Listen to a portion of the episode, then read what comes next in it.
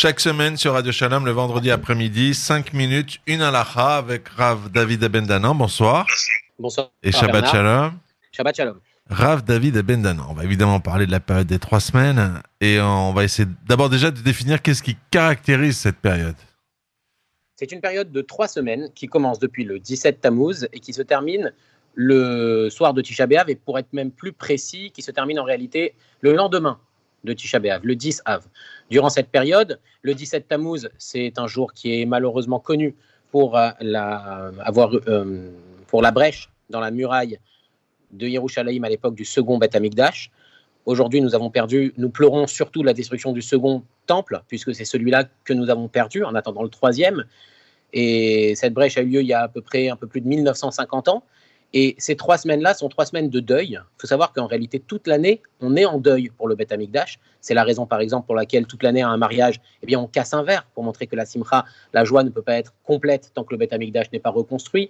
Il y a des halachot qui sont relatives au deuil du Beth Amikdash toute l'année, mais plus particulièrement durant ces trois semaines-là, qui sont entre le 17 Tammuz et Tisha B'Av, trois semaines qui sont appelées Ben Ametzarim. Durant ces trois semaines, le deuil, les privations dues à ces trois semaines vont en grandissant. on va distinguer durant ces trois semaines-là quatre périodes différentes. On va distinguer le début des trois semaines, donc à partir du 17 Tammuz, la période que nous sommes en train de vivre depuis hier. Nous allons avoir une seconde période qui va commencer à Rosh Chodesh Av, une troisième période, donc le premier Av, une troisième période qui va commencer la semaine où tombe Tisha B'Av. Cette année, Tisha B'Av tombe un jeudi, donc la semaine où tombe Tisha B'Av, ce sera depuis le Motzei Shabbat la sortie du Shabbat qui précède Tisha jusqu'à Tisha. Enfin, une quatrième période qui va être le jour de Tisha lui-même, qui est beaucoup plus lourd en termes d'interdiction. Et comme tout le monde le sait, carrément un jour de jeûne et de deuil dans lequel même on ne porte pas de chaussures, on, on s'assoit au sol, donc comme un véritable deuil. Et on va crescendo en augmentant les lois de deuil au fur et à mesure que l'on avance dans cette période. Alors, on va voir les grands interdits que à peu près tout le monde connaît confusément, mais avec vous, on va pouvoir être précis. D'abord, euh, est-ce qu'on a le droit de se marier, d'écouter de la musique et de mettre des nouveaux habits? Vous posez beaucoup de questions. Alors, est-ce qu'on a le droit de se marier? Euh, Traditionnellement, on a l'habitude. Alors, les Ashkenazim ne se marient pas entre le 17 Tammuz et Tisha B'Av. Pour les Sfaradim, alariquement, c'est autorisé de se marier entre le 17 Tammuz et Rosh Chodesh Av.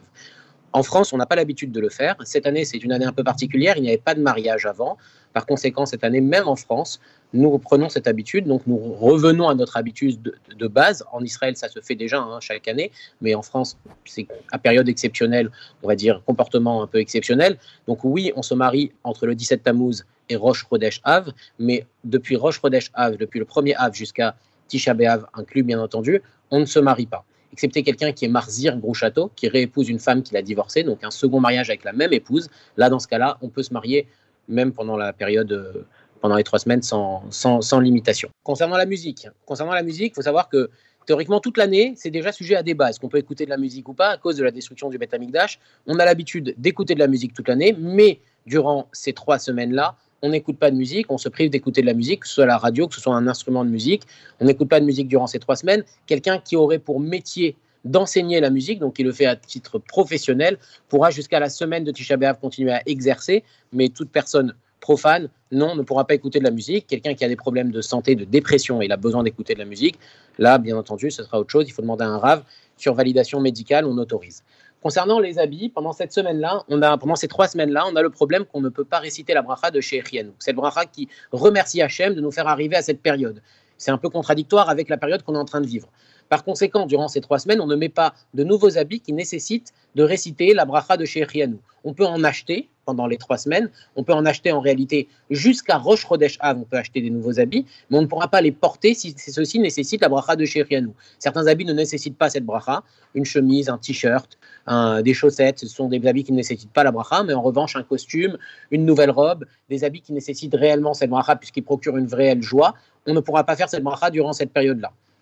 D'un autre côté, si quelqu'un doit réciter la bracha de Shechianu dans cette période, et là je pense notamment à quelqu'un qui aurait une brit mila, quelqu'un qui aurait un pidyon aben, donc là c'est des fêtes qui tombent dans cette période, donc oui, il récite la bracha de Shechianu, on ne repousse pas bien entendu, ou alors cette année même quelqu'un qui aurait un mariage, lors du mariage on a l'habitude de réciter Shechianu, les Sfaradim sur un nouveau talit, cette bracha inclut, englobe tout, le mariage pour lequel on récite Shechianu pour le fait même de se marier. Et là, oui, on peut réciter la bracha de Shechianu durant les trois semaines pour ces situations bien particulières. Concernant un nouveau fruit, eh bien, idéalement, dans cette période-là, on mangera le nouveau fruit pendant Shabbat, comme ça on récite la bracha de nous pendant Shabbat. Et si on a la possibilité carrément de repousser le nous après Tisha B'Av, c'est encore mieux.